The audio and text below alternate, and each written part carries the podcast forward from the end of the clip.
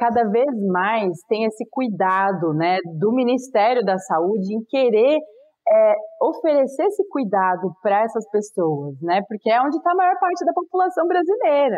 E aí agora a gente tem as PICs, que são as práticas integrativas complementares da saúde, que foi uma política nacional implementada em 2004, se não me engano, e que ela vem crescendo e em 2017, é, há quatro anos atrás, eles incluíram a Ayurveda nessa história. Então a gente agora tem, tem yoga, Ayurveda, Reiki, é, um monte de práticas aí, são 29 práticas integrativas, né, que também estão para oferecer à população é, cada vez mais qualidade de vida. Você quer ter mais saúde? Gente, não tem segredo. É trabalho, disciplina e perseverança todo santo dia. Esse é o Projeto 0800. integrativa, quer dizer, como é que dá para fazer medicina integrativa, quais são os benefícios desse negócio. Eu vou fazer um teste aqui, a gente vai chamar dois convidados. Ao longo dessa semana, na verdade, o Projeto 0800 vai ser com dois convidados de cada vez. A gente está testando os limites aqui do Instagram, do YouTube e dessa parada toda. É, especificamente por quê? Porque essa semana a gente está lançando o Nilaya, que é a comunidade do Vida Veda. Eu não sei se você já ouviu isso, eu entrei ontem meia-noite e meia aqui de Portugal, eram tipo oito da noite mais ou menos no Brasil, para fazer esse anúncio, porque ficou pronto o Nilai. Eu tô, sem brincadeira, uns dois anos construindo essa comunidade e agora ela tá pronta, né? E ela começou do grupo de estudos de casos clínicos. Essa que foi a verdade. A gente tem um grupo de estudos no Vida Veda que chama JEC, é o grupo de estudos de casos clínicos. O JEC começou, tipo, há um ano e bastante lá atrás, e a minha ideia no JEC era botar vários profissionais de saúde, médicos, médicas modernas, psicólogos, psicólogas, nutricionistas, enfermeiras, galera de fisioterapia, a galera das medicinas integrativas e complementares, Ayurveda, medicina tradicional chinesa e tal e tal. Queria botar todo mundo junto e a gente todo mês analisar um caso clínico. Eu comecei fazendo isso no YouTube. Eu lia o caso, comentava e tal e tal. E aí depois eu comecei, né, a gente eh, teve, criou o Zoom do Vida Veda, aí a gente começou a fazer pelo Zoom, e aí esse grupo, o grupo de estudos de casos clínicos, foi a origem da comunidade do Vida Veda, na real. Então o que hoje é o Nilaya, que é uma comunidade gigante, que eu construí uma tipo rede social só para o Vida Veda, ele começou desse grupo de estudos. Então eu não tinha como começar essa semana de lançamento da comunidade do Vida Veda do Nilaya é, não falando e honrando né, o Jack.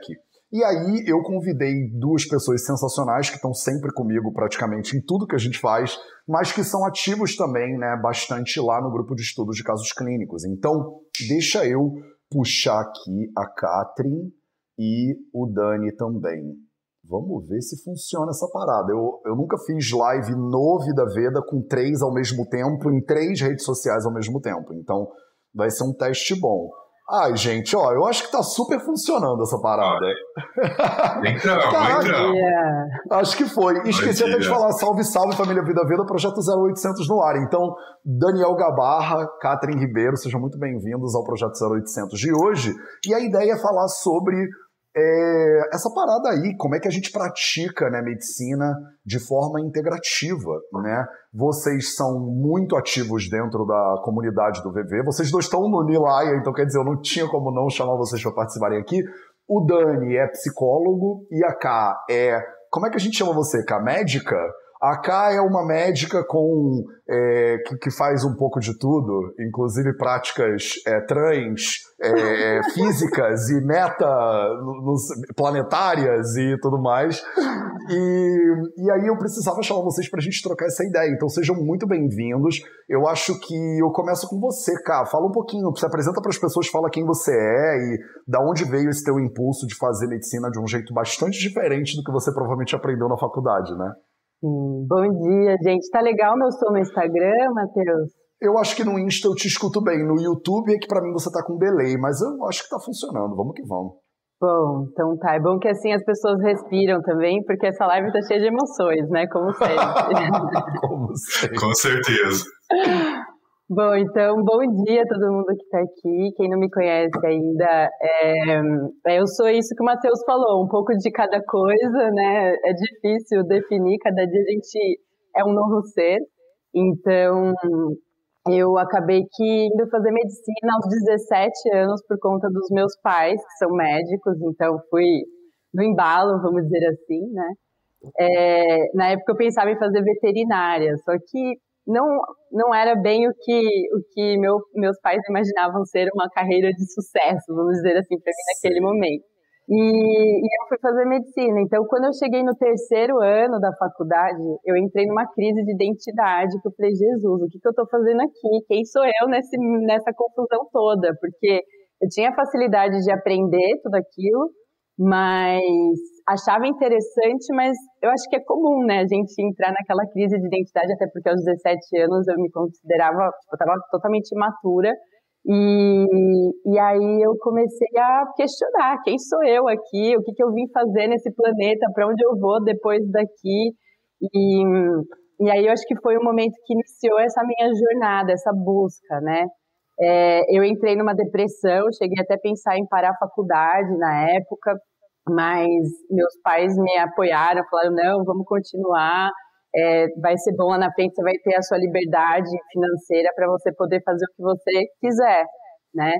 E aí eu comecei, é, acabei que voltei, eu comecei na Argentina, daí eu vim para o Brasil, perdi dois anos nessa revalidação, e, e quando eu voltei para o Brasil, eu tive um momento aí de, de uma crise de é, um surto, vamos dizer assim, né? Precisei realmente, literalmente, me despir de todos aqueles, aquelas crenças, aqueles, né, os tens que, então, é, eu, é, e assim, eu, eu acho que isso é natural dos pais, né? Quando eles fazem algo, percorrem um caminho que foi bom para eles e teve sucesso, eles quererem que os filhos percorram esse caminho porque eles têm mais controle, vamos dizer assim, de que aquilo vai ser bom.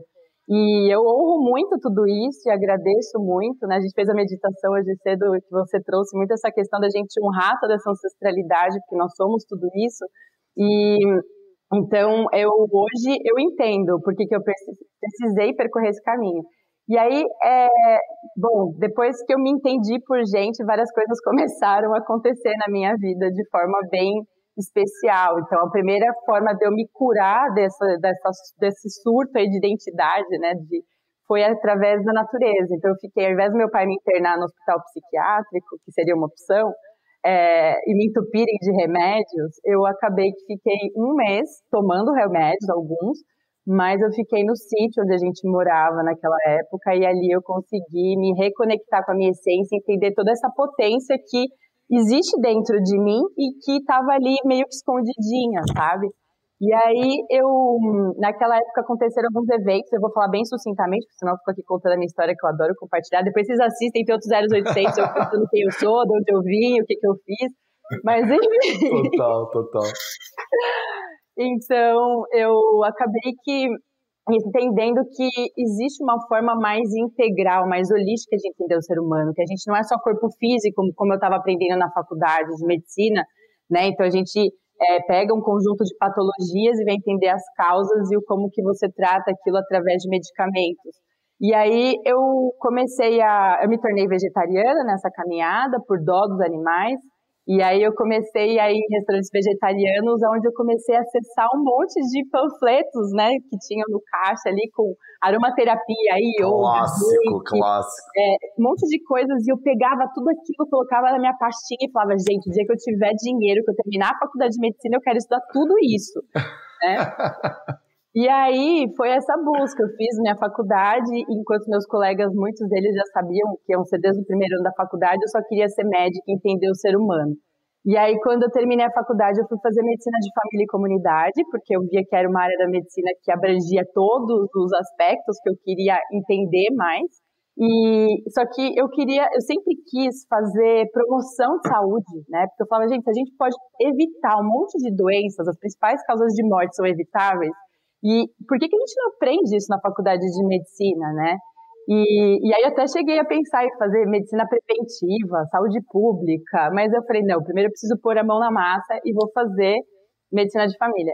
E aí foi que eu comecei a estudar medicina chinesa, né? Então na faculdade eu já participava da liga de acupuntura. Aí eu estudei um ano de medicina chinesa, só que eu caí numa escola que era muito voltada a tratamento de dor, não gostei, aí eu acabei que desistindo.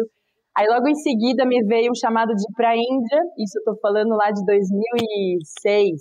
Uau. E aí eu comecei a estudar sânscrito, do sânscrito eu caí no Ayurveda, do Ayurveda eu falei, uau, existe um sistema que fala as coisas da forma como eu imaginava que devia ser, sabe? Aquilo começou a fazer mais sentido para mim. E aí eu me apaixonei, fui para a Índia, fiquei lá cinco meses, tive uma overdose de Índia em cinco meses. E, e levei um tempo para digerir tudo isso, só que tudo isso que eu aprendendo eu comecei a introduzir na minha prática dentro do SUS, e então eu fui usando o SUS, eu brinco que o SUS é meu grande laboratório para colocar todas essas ferramentas que eu fui aprendendo, né, é, nessa jornada. Depois eu fui estudar nutrologia, daí eu fui estudar medicina do trabalho, depois eu fui estudar ortomolecular, nutriendocrinologia, e aí todas essas coisas eu fui implementando ali, trabalhando cada vez mais com prevenção. Então, Hoje esse é o meu trabalho. Eu falo que eu me sinto muito mais uma educadora em saúde do que uma médica, né? Porque as pessoas imaginam a médica aquela pessoa de jaleco ali, só com o carimbinho na mão. Tô descrevendo. E aí você chega, você chega com o violão, né, cara? tipo, é outra. Exatamente. Primeiro a gente respira, depois a gente canta e aí a gente começa a conversa. Né? Maravilhoso, Dani. Se apresenta para as pessoas também, porque assim como a K foi fazer ortomolecular e curso de runas ao mesmo tempo, e depois cabalar junto com nutrologia e juntou tudo isso, você também, tipo, não é um típico, acho que, psicólogo, né? Quando as pessoas pensam psicologia, muitas vezes pensam no Freud, né? tipo aquela coisa bem psicanálise, bem tradicional. Você vai sentar no, no, divã e aí vai contar a sua história e tal. Conta um pouco da tua, por que, que você vai fazer psicologia e o que, que te levou para ramos não tão tradicionais, talvez, digamos assim. Até hoje está estudando Ayurveda, fazendo grupo de estudos de casos clínicos, essas coisas todas. Então, é muito doido, né? Porque a gente começa estudando e assim, eu fiz é, graduação em psicologia numa das universidades mais voltadas para é, o lado científico. Então, a, o curso de psicologia da Universidade Federal de São Carlos, ele não é, ele não foi desenhado para formar psicólogo, ele foi desenhado para formar pesquisadores em psicologia. Então, esse olhar da cientificidade sempre foi muito forte. Só que assim, tudo bem, é, eu posso ter esse olhar científico sem ficar preso no que é, a academia, entre aspas, já validou. Né? Por quê? Porque tem uma gama de coisas sendo construídas, sendo descobertas, que ainda não tem uma meta-análise. Né? E, e, a gente esquece, e às vezes eu acho que tem esse dogma, e eu acho que eu bato muito nisso na, na minha prática enquanto psicólogo dentro da academia, né? de quanto algumas pessoas olham, tipo, ah, não tem uma meta-análise, não tem valor. Não, mas peraí, não é porque a ciência ainda não provou que não existe.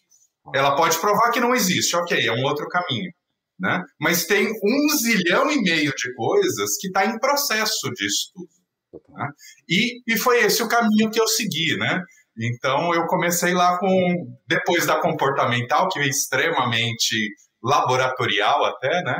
Eu fui para o psicodrama, que em Viena já Moreno ficava lá zoando a cara do Freud, né? Eles, ele literalmente tinha embates assim, tinha críticas ferrenhas com Freud. Ele foi aluno do Freud, né? Mas depois disso, acho que a ideia era sempre ir além, assim.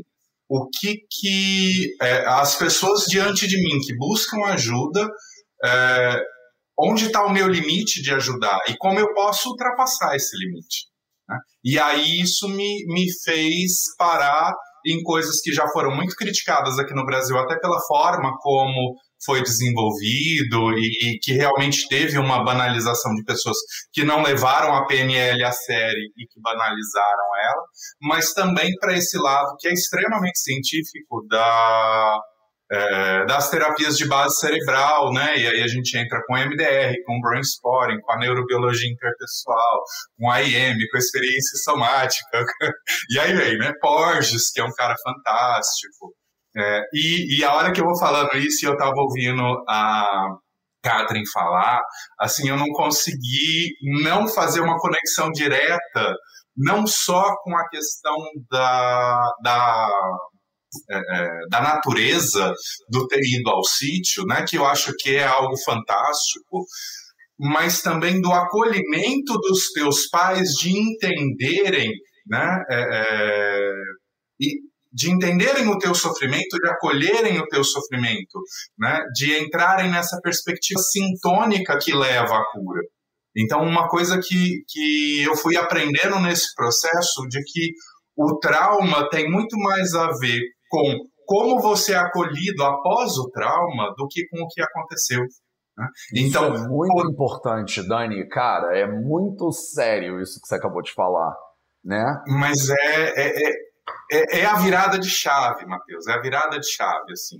Né? Então, você pode entrar num processo depressivo e aí é, teus pais não sabem o que fazer, te jogam numa internação psiquiátrica e aquilo vai ser, vai, vai ser uma bola de neve de trauma em cima de trauma, ou eles podem te acolher, te abraçar, te levar para a natureza, tá ali contigo, te dar suporte, te dar contato, né? E aí esse contato físico, esse contato com a natureza, esse contato com o sol, isso tudo é saúde, é, é a, da onde vem a nossa saúde.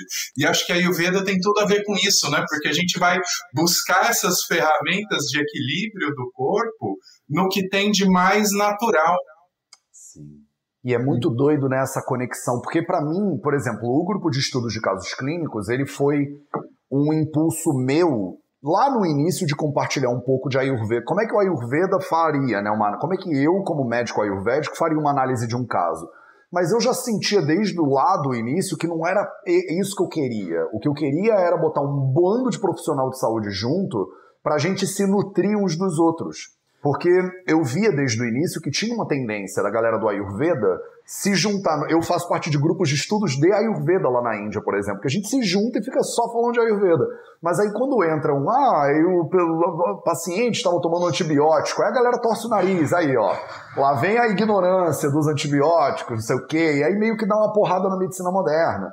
E, e, eu pensava, mas não, não, é por aí. Eu acho que a galera da medicina moderna tem muito que ensinar pro Ayurveda e a galera do Ayurveda tem muito que ensinar.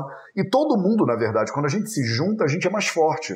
E aí, quando eu tive a oportunidade de crescer o Jack pro Zoom e botar Nutri e todo mundo junto, e agora, eu confesso que agora, agora, no momento que a gente está agora, o Jack tá virando o que eu sempre quis que ele fosse lá desde o início. E eu não sei como isso é para vocês, eu queria ouvir a opinião de vocês de primeiro que, que vocês acham né, dessa coisa de estar junto com outros profissionais de saúde? É, e mais importante, que é o que eu queria perguntar mesmo, é como é que vocês acham que a gente pode fazer medicina integrativa ainda melhor? Quer dizer, porque no Vida Veda a gente já tem o Convida, eu já boto um bando de profissional para palestrar, a gente já faz o grupo de estudos e tal. Mas que mais, sabe? Tipo, cá, o que mais que você faria para a gente evoluir? Porque você é medicina integrativa ambulante, né?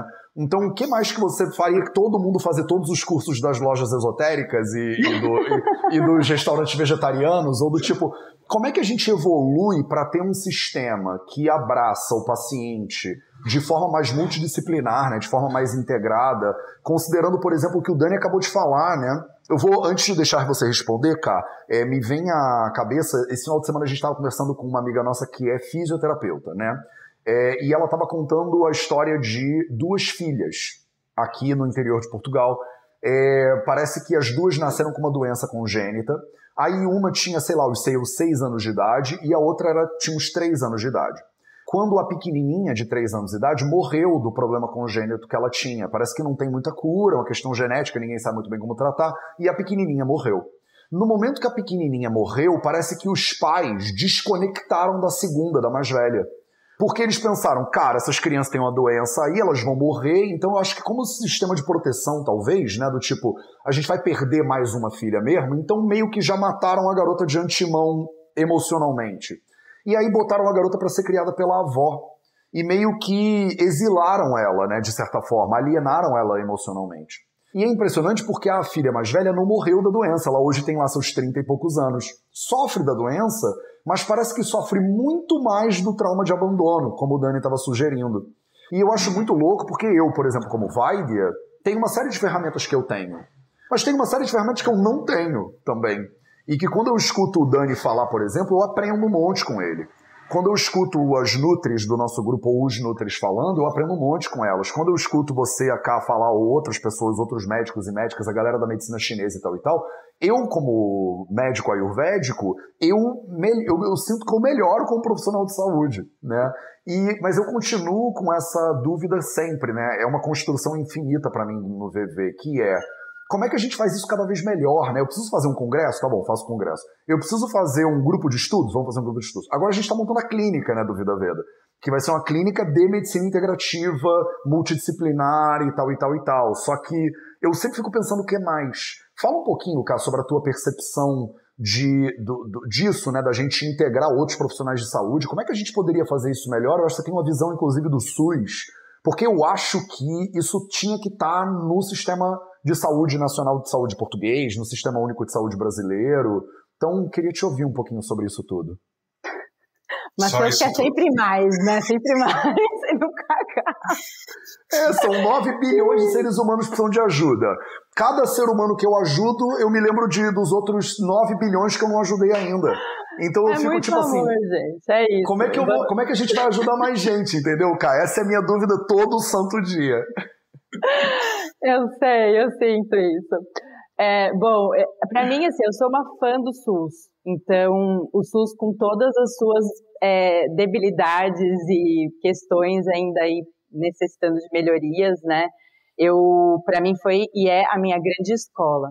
Então, em primeiro lugar, eu acho que é importante, principalmente para os colegas médicos e profissionais da área da saúde que estão aqui, entender que o médico integrativo né, não precisa ser aquele médico e nem nunca vai ser o médico que sabe tudo de tudo, né? Então, pelo contrário, quanto mais eu estudo, mais eu vejo que menos eu sei. Isso vai ser sempre assim, não é, não tem como. Então, eu acho que, em primeiro lugar, é, eu acho que vem o autoconhecimento antes da gente começar a pensar e fazer né, ligas e se juntar. Eu acho que é você ter que parar e olhar para dentro, integrar realmente o que você já tem como aprendizado e se observar, ver como que a sua alimentação, enfim, os pilares da, da saúde estão, isso já é um começo para você depois poder dialogar com os outros. Porque senão a gente fica em cima de especulações teóricas e embasamentos científicos né, querendo seguir diretrizes que muitas vezes elas são importantes, são necessárias, lógico, para a gente ter um consenso em comum, né?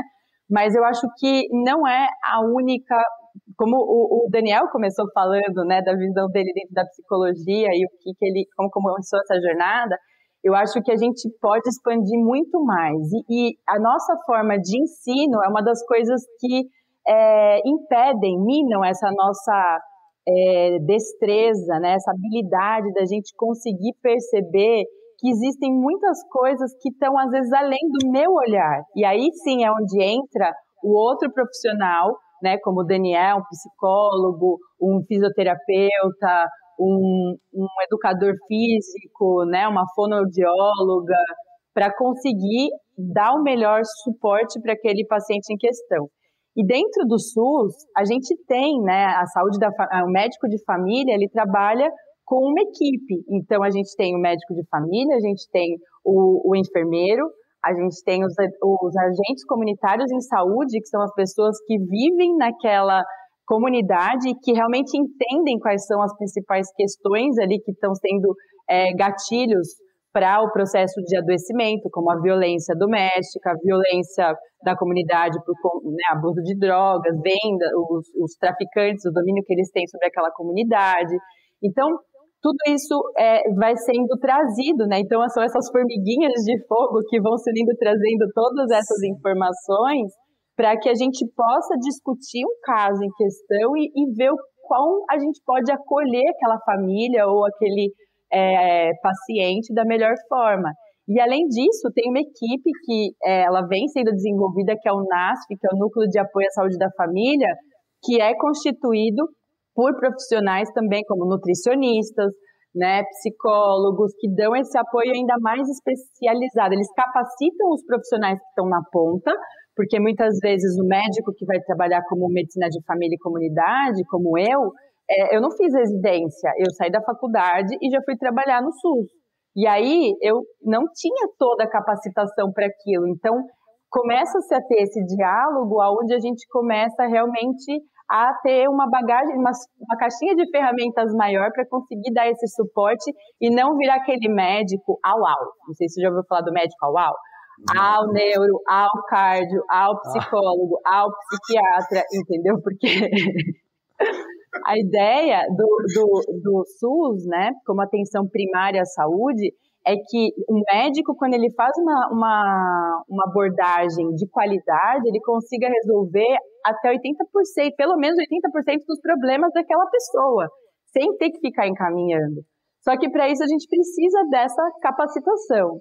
Então, é, eu tendo trabalhado, acho que eu fiquei no total, fazem o quê? Fazem 16 anos. Ai, meu Deus, não vou nem ficar falando essas datas, mas fazem 15 anos. a gente começa a fazer conta para trás, dá até um arrependimento, né? Você pensa, nossa senhora, sério isso? Como o tempo voa, mas eu fiz as pazes com Carla, então tá tudo certo. Não tem outro jeito, não tem só ela que manda em tudo mesmo. Exato. E aí, é, eu, fiquei uns 10, quase 10 anos no SUS, né, trabalhando. Eu fui, voltei, fui, voltei. E o que eu percebo é que é, cada vez mais tem esse cuidado, né, do Ministério da Saúde em querer é, oferecer esse cuidado para essas pessoas, né, porque é onde está a maior parte da população brasileira. E aí agora a gente tem as PICs, que são as práticas integrativas complementares da saúde, que foi uma política nacional implementada em 2004, se não me engano, e que ela vem crescendo e em 2017, é, há quatro anos atrás, eles incluíram a Ayurveda nessa história. Então a gente agora tem, tem yoga, Ayurveda, Reiki, é, um monte de práticas aí, são 29 práticas integrativas, né, que também estão para oferecer à população é, cada vez mais qualidade de vida. Então, assim, quando você me pergunta o que, que a gente deve fazer para conseguir melhorar tudo isso, eu acho que a gente precisa começar a colocar em prática aquilo que a gente já tem em mãos, entendeu? Porque é, a gente às vezes fica achando que é a gente nunca está pronto, né? Então, eu mesmo já passei por isso. Ah, eu ainda não estou pronta. Ah, ainda não estou pronta, preciso mais. Então, é, e, e, eu achei muito legal uma vez que você me falou um negócio assim, cá, começa a fazer o que com aquilo que você já tem, porque às vezes a gente fica achando que falta, falta, falta, e aí a gente vai só prorrogando, prorrogando, né? E na verdade a gente já tem uma bagagem grande. Então eu acho que cabe aos profissionais que estão acessando agora esse conteúdo, essa informação, ou estão estudando aí medicina práticas integrativas, seja lá qual for, você começar a implementar aquilo na sua rotina diária. Então, por exemplo, quando eu fui para a Índia, eu fiz um curso de yoga do riso, foi meu primeiro contato assim mais profundo com yoga. Eu não era instrutora de yoga como eu sou hoje, mas eu vi o quão potente aquela ferramenta era, né, do yoga do riso, que para quem não conhece, depois dá um Google aí que vocês vão ver que Madan Katari é um indiano que desenvolveu essa técnica maravilhosa eu comecei a aplicar isso nas escolas e melhorar a relação entre os pacientes e, e os professores, os alunos e os professores, né? E comecei a ver o impacto que isso tinha. E aí você fala, caraca, meu, só de você lá fazer 5, 10 minutinhos a mudança que isso já gera.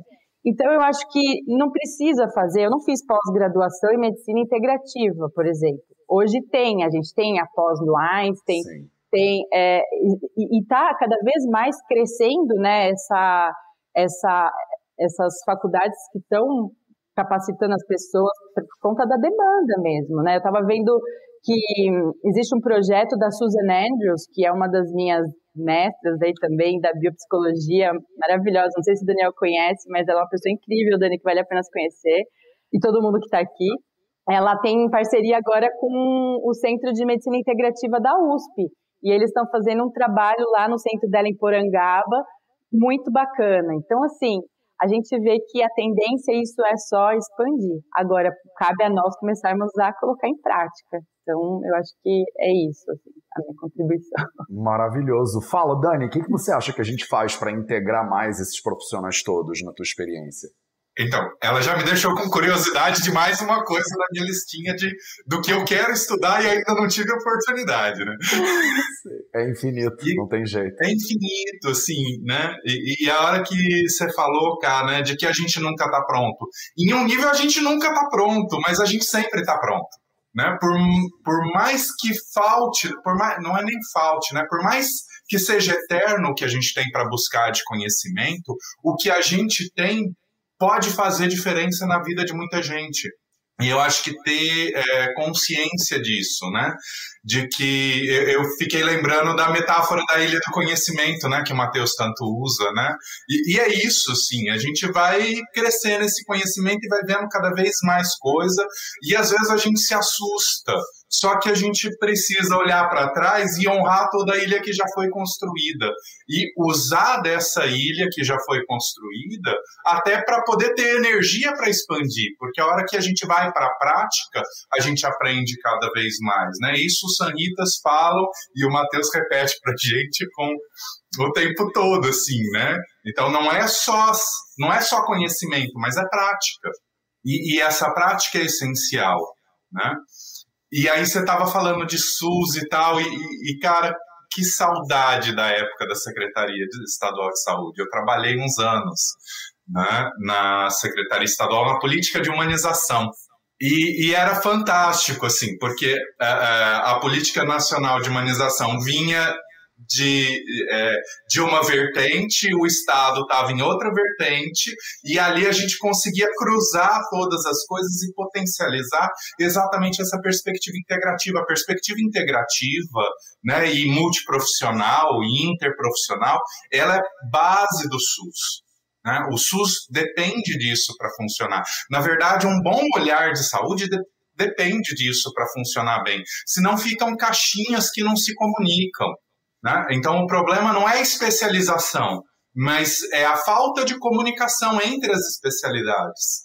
E o olhar integrativo é o que junta isso.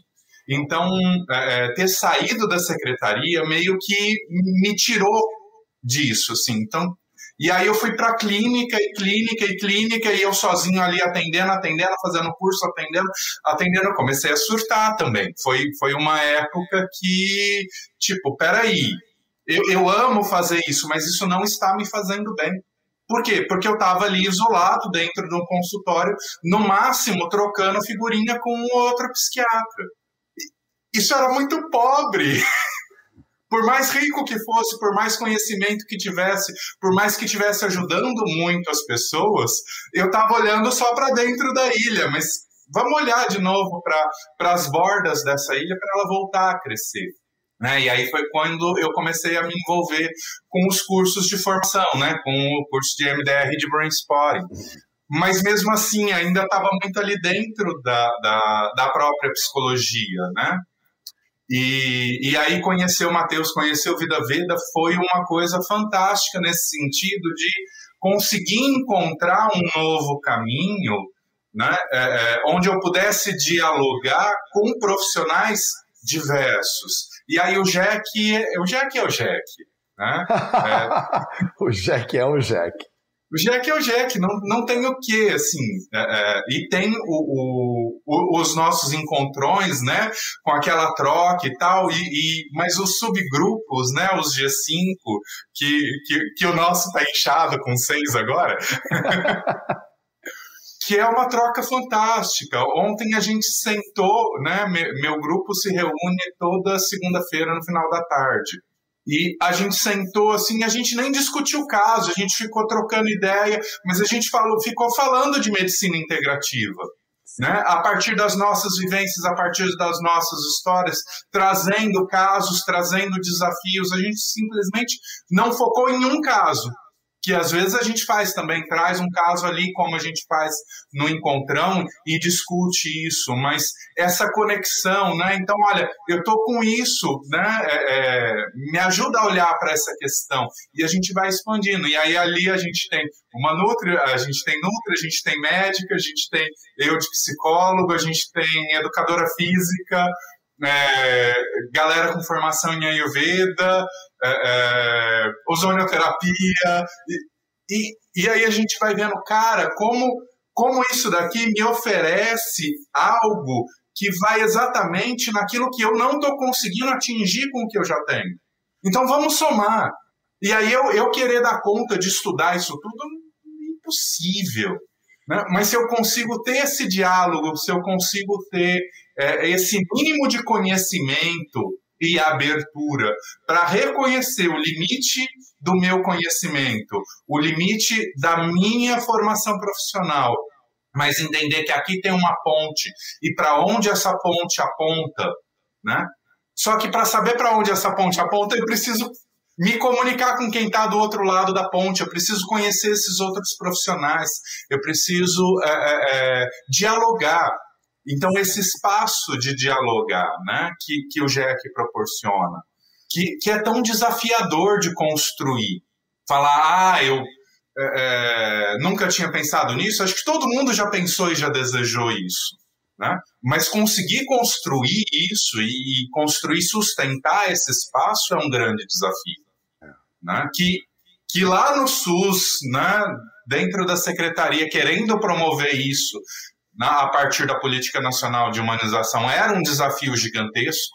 É, é, na clínica, isoladamente, foi um desafio ainda maior, mas é, é encontrar né? É, é, esse grupo e essa troca e toda essa potencialidade que o processo traz é sempre encantador, assim. E encantador não só na nossa sede de conhecimento, que é eterna, né? Mas nessa possibilidade de ajuda ao outro. Eu Total, acho que é fantástico. É o que eu, eu, eu chamo isso de super inteligência, né? Quando eu falo que a gente junto sempre é.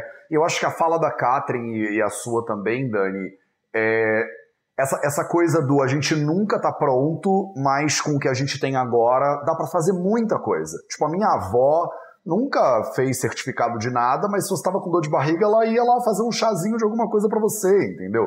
E aí ninguém falava assim, não, desculpa, onde está o seu CR alguma coisa? Depois, não. Tipo, olha, eu sei isso aqui, é pouco o que eu sei, e eu acho que é sempre pouco, mas perto de tudo que tem para se saber é sempre pouco, mas é suficiente para a situação que está na tua frente naquele momento. Então, por um lado, tem essa coisa do que a Catherine falou, né? Mandaram nos comentários: Porra, acabou de lançar o Nilaya, você já tá pensando o que, que vai fazer depois? Eu sempre já tô pensando o que, vai fazer depois. Porque o trabalho é infinito, né? E, e, eu, e eu vejo muito isso, o potencial do VV é, em quatro anos, tudo isso que a gente já está fazendo. Eu fico pensando, cara, daqui a dez anos o negócio vai começar a ficar bom, sabe?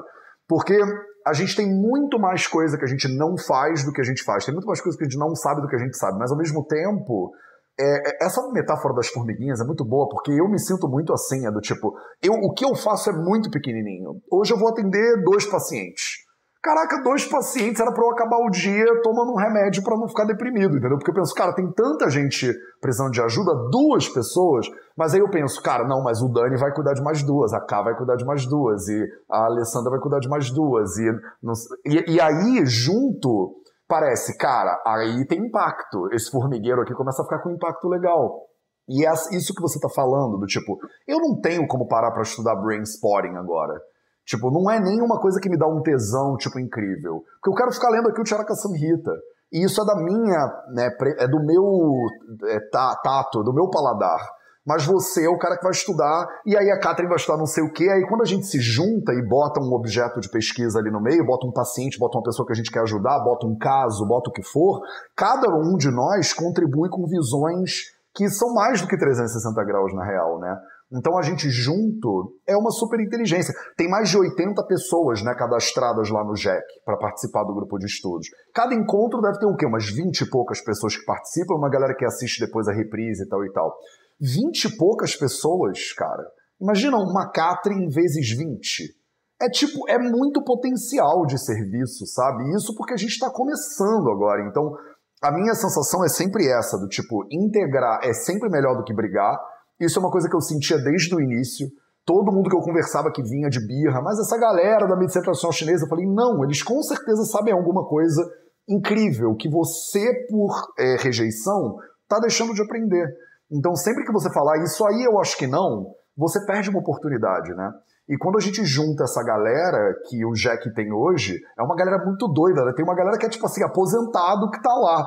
E aí tem um pessoal que me escreve assim, Matheus, eu não sou profissional de saúde, nunca estudei nada disso, mas eu amo ficar vendo vocês discutirem.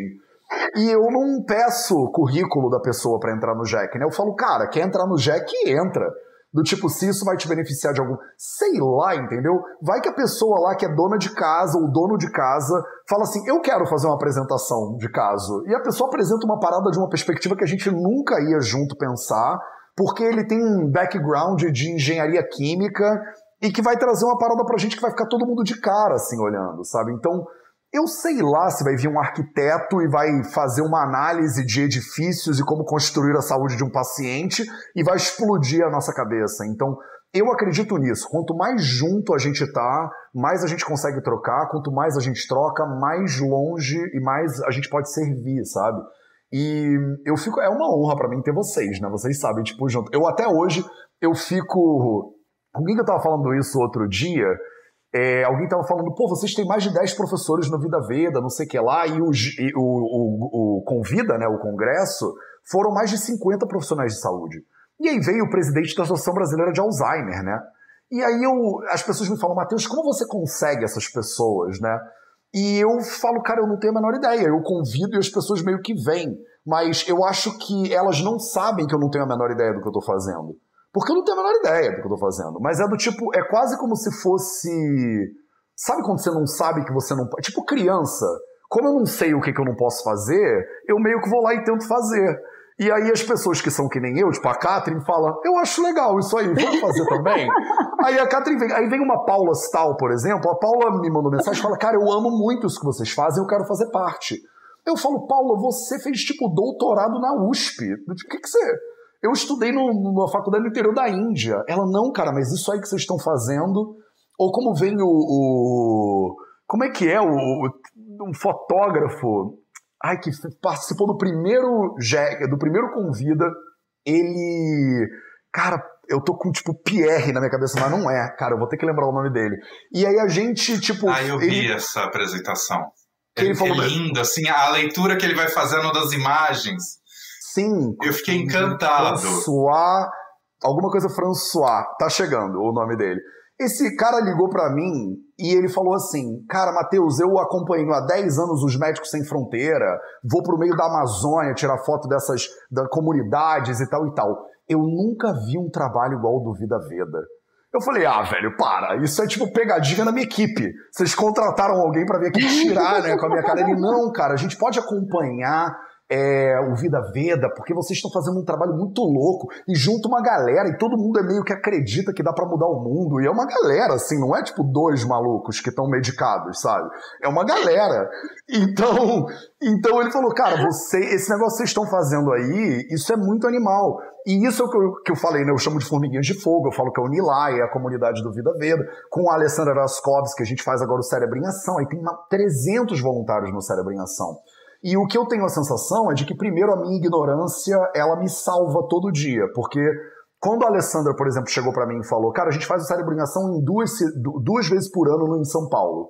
Eu falei para ela, por que a gente não faz todo mês em todas as cidades do Brasil? E aí ela olhou para minha cara, tipo assim, cara, isso são mais de 300 por ano. Você tá falando de passar de dois por ano para mais de 300 por ano? Eu falei, é, ué, qual o trabalho que estudar? Vamos juntar uma galera e vamos. Tipo, eu tenho certeza que tem mais gente que nem você e que nem eu. Eu acredito nisso, você acredita nisso. Deve ter mais gente que também acredita nisso. Foi só falar para as pessoas, galera, a gente está tentando fazer um negócio aqui contra o Alzheimer. Veio uma galera falar, eu também quero participar disso. Então, eu tenho essa crença, que eu acho que vocês também têm, que eu acredito nos seres humanos. Assim, eu acho que a gente quer melhorar e a gente quer ajudar os outros, sabe? E tem muita gente que parte de uma crença de que todo mundo é meu inimigo e tá todo mundo tentando me passar a perna e esse cara aqui tá tentando me atravessar pelo acostamento, né? Tá todo mundo tentando me atravessar pelo acostamento. E eu não vou deixar, não. Eu vou grudar no carro da frente ele não vai entrar. Mas a nossa galera meio que acredita, né, que dá. E aí a gente meio que junta uma galera que acredita que dá. É todo mundo meio doido, mas tipo, vamos que dá. E o Jack é muito isso. É um bando de profissional de saúde hiper qualificado. Tem muita gente que tá ali no Jack que eu falo, o que, que você tipo pós-doutorado não sei onde na Alemanha, o que, você está fazendo aqui? A pessoa fala, velho, mas eu não sei nada de brain spotting, sabe? Eu não sei nada de dessas práticas todas integrativas que a Catherine manja. Então, tipo, aqui eu aprendo com um monte de gente que sabe muito mais do que eu. Isso é muito... Matheus, inclusive tinha um monte de gente perguntando como é que participa Fala. do Jack. Ah, então, como é Como é que participa do Jack? Agora, para você participar do Jack, é que já teve várias maneiras de participar do Jack. Se você entrar lá no YouTube do Vida Verde e botar Grupo de Estudos de Casos Clínicos, eu deixei um deles lá de amostra para as pessoas verem o que, que é o Jack. Então ele está no YouTube, né? Agora, tem um deles que está no YouTube.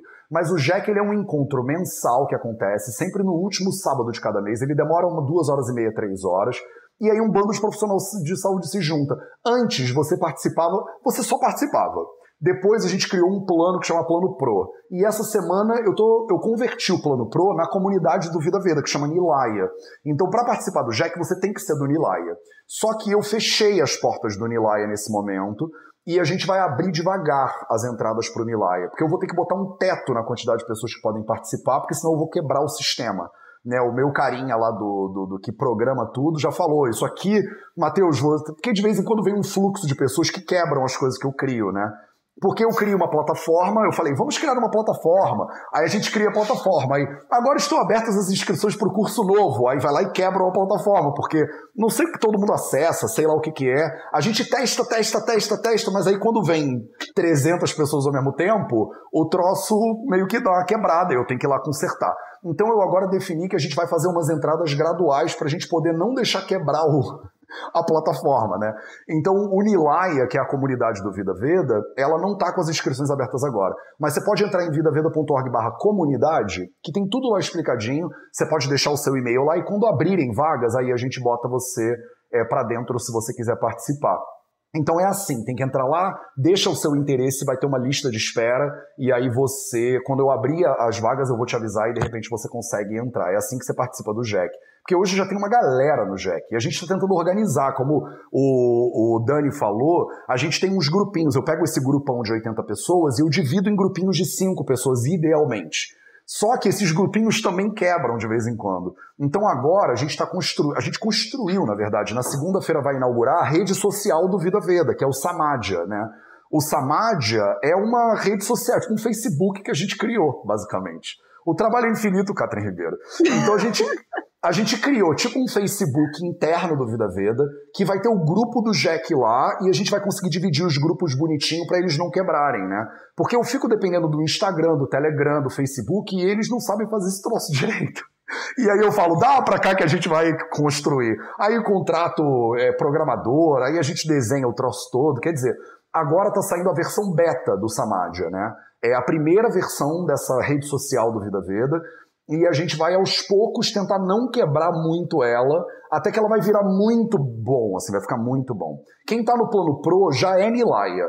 Então, se você antes era do plano Pro, você agora é Nilaya. Júlia Eliana tá perguntando: Ah, eu sou do plano Pro, então você é Nilaya. Seja bem-vindo ao Nilaya. A gente vai mandar um e-mail para vocês hoje ou amanhã falando: Seja bem-vindo ao Nilaya, porque você já é do Nilaya. Quem não tá no plano Pro, não tem como entrar no Nilaya. Deixa lá o seu interesse no site, que quando abrirem inscrições a gente vai avisar vocês.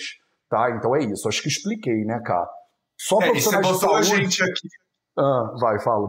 Você botou a gente aqui para comemorar a inauguração do Nilay, mas a gente descobriu por acaso numa live ontem à noite, né? Foi isso, foi isso. Mas até a minha própria equipe, porque a Laila, que é a diretora de operações do Vida Veda, ela me mandou mensagem dizendo: tá de pé.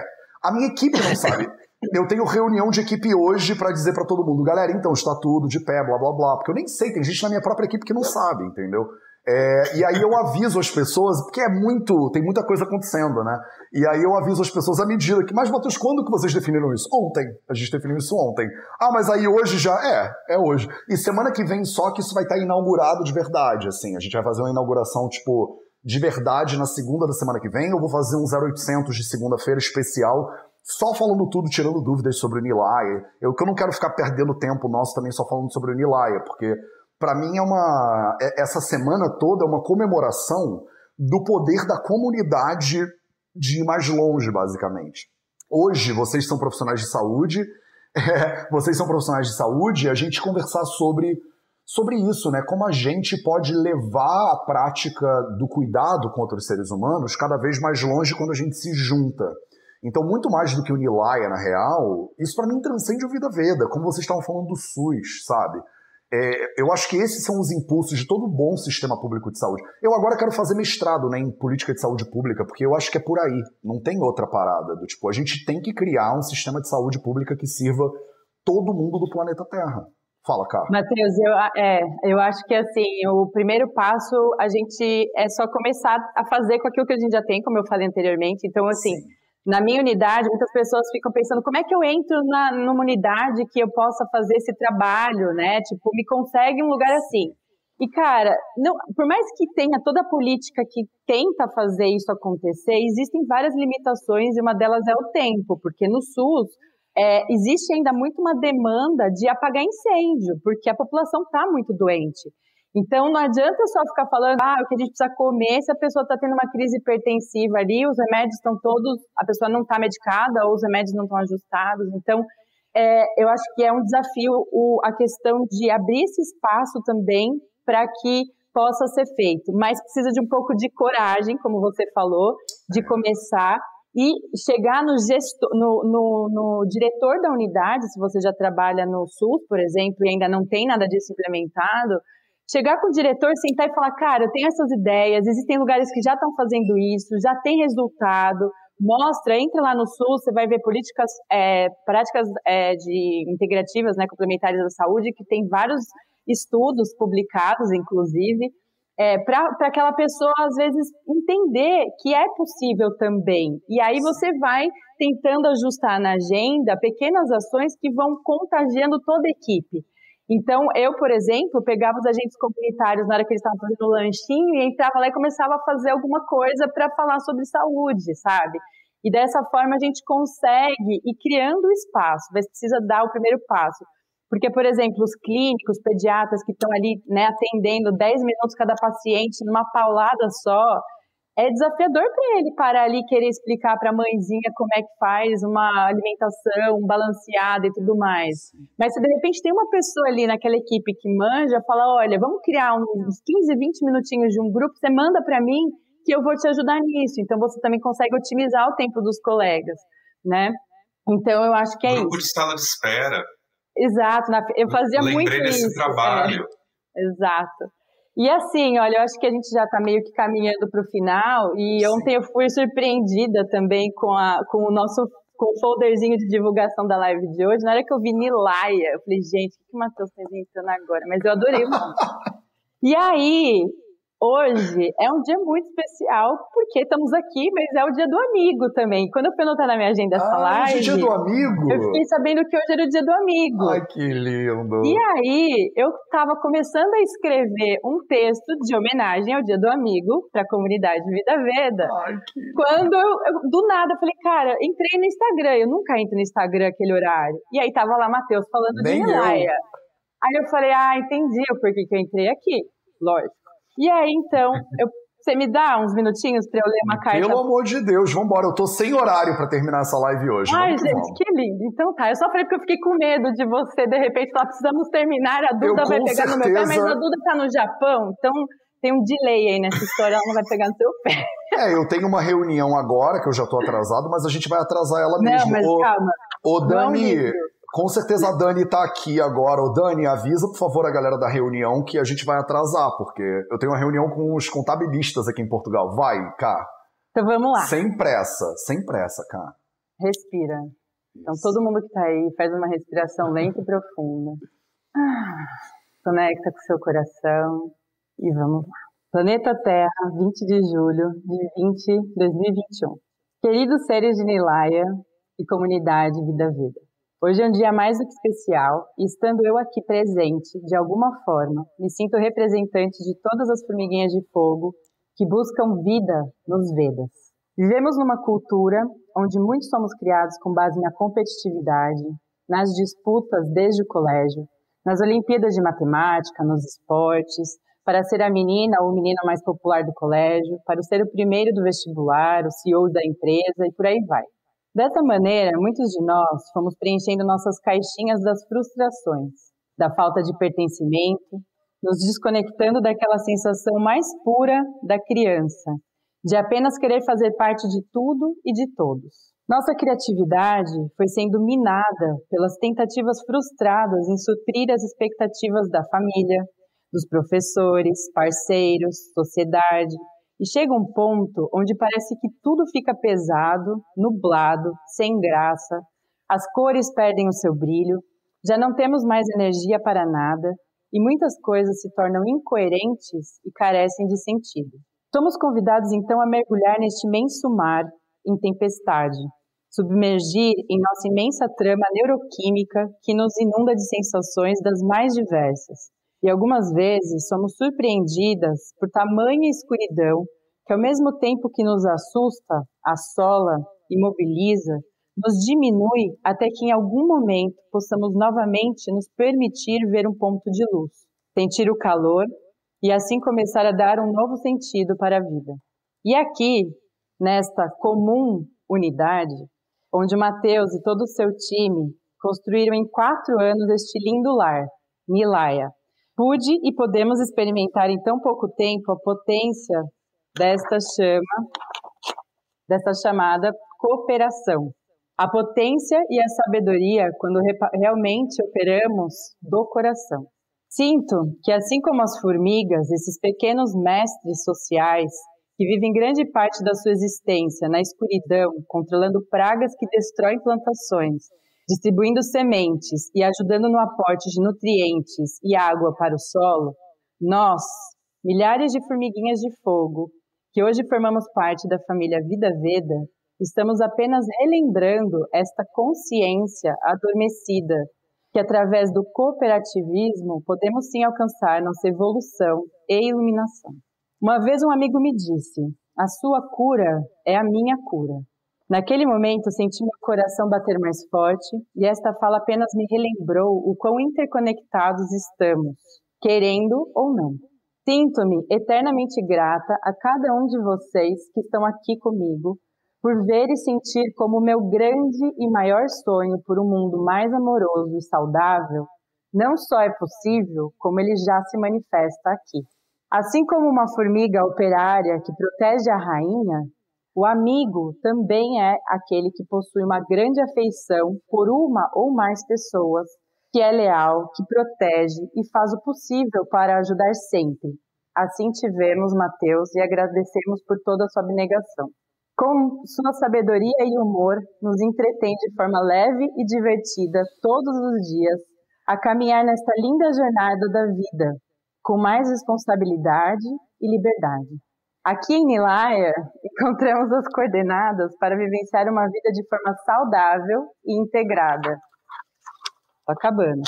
Você vai assim fazer como, assim como uma formiga opera, peraí, assim como uma formiga operária que protege a rainha, o amigo também é aquele que possui uma grande afeição por uma ou mais pessoas, que é leal, que protege e ah, acho que eu repeti. Então, peraí. Caminhar nessa linda jornada e com mais responsabilidade e liberdade. Aqui em Nilai encontramos as coordenadas para vivenciar uma vida de forma saudável e integrada. Me sinto muito honrada e grata a todos em ser parte. Feliz dia dos amigos. Obrigado. Graças, thank you, merci, Daniab. Grazie, vielen Dank, arigato, spasibo, xie, porque o nosso amigo aqui, gente, ele fala 14 idiomas. então, gratidão. Ai, cara, obrigado. Gente, obrigado a vocês por, obrigado a vocês por tudo isso, cara. Isso nada disso existiria se não fosse essa galera muito doida. E você falou de coragem, eu acredito muito nisso, cara. É muito doido, né? E ser um pouco diferente do que todo mundo em volta. E eu lembro, eu falo sempre isso, cara. É impressionante como nos workshops do VV as pessoas parece que elas dão um suspiro assim meio aliviado, sabe? Do tipo, cara, nos meus amigos eu sou sempre a pessoa mais esquisita que come as coisas estranhas e que faço yoga e tal e tal. E aqui todo mundo é meio esquisito que nem eu, entendeu? Então é, é meio que é isso. Não é à toa que é uma comunidade. Pronto. Obrigado pela presença de vocês. Vocês são muito maravilhosos. Obrigado, Ká, pelo, porra, pelo texto. Você é maravilhosa. Obrigado, Dani, por tudo. É... Esse foi o nosso Projeto 0800 de hoje. em homenagem ao lançamento dessa comunidade. Se vocês quiserem saber mais, entra lá em vidaveda.org barra comunidade, tem todos os detalhes. Um beijo para todo mundo, a gente se vê de novo amanhã para mais um Projeto 0800. Obrigado, pessoas maravilhosas, e até amanhã. Tchau, tchau.